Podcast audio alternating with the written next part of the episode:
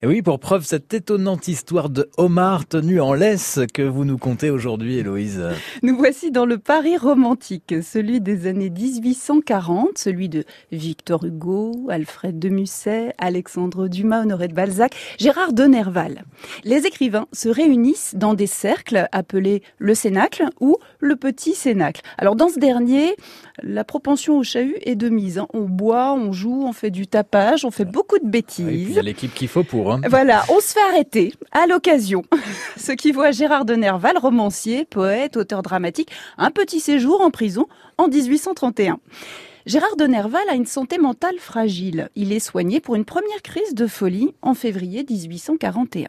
Et le 21 mars de cette même année, le poète refait une petite crise assez fantaisiste.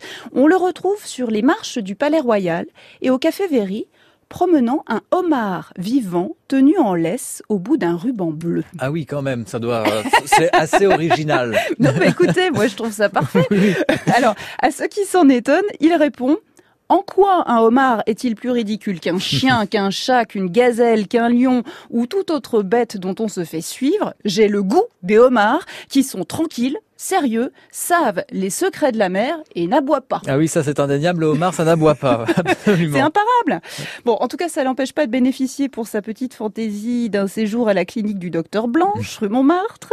Voilà, toute sa vie, toute la vie de Gérard de Nerval, euh, c'est comme ça, il préfère le songe, il préfère la fantaisie, l'ésotérisme à la réalité. Il écrit si le mal est réalité et si le bonheur est un songe, fixons les yeux sur le mensonge pour ne pas voir la vérité. Ah oui. Triste réalité en fait à vrai dire parce que il meurt pendu au barreau d'une grille dans une rue du quartier Châtelet. On ne sait pas si c'est un suicide ou un crime crapuleux. Enfin, c'est un mystère qui est jamais éclairci. Mais la valeur de son esprit libre et son âme poétique reste dans le cœur de ses pères écrivains qui pleurent l'homme au homard à Notre-Dame et l'enterrent au cimetière du Père-Lachaise.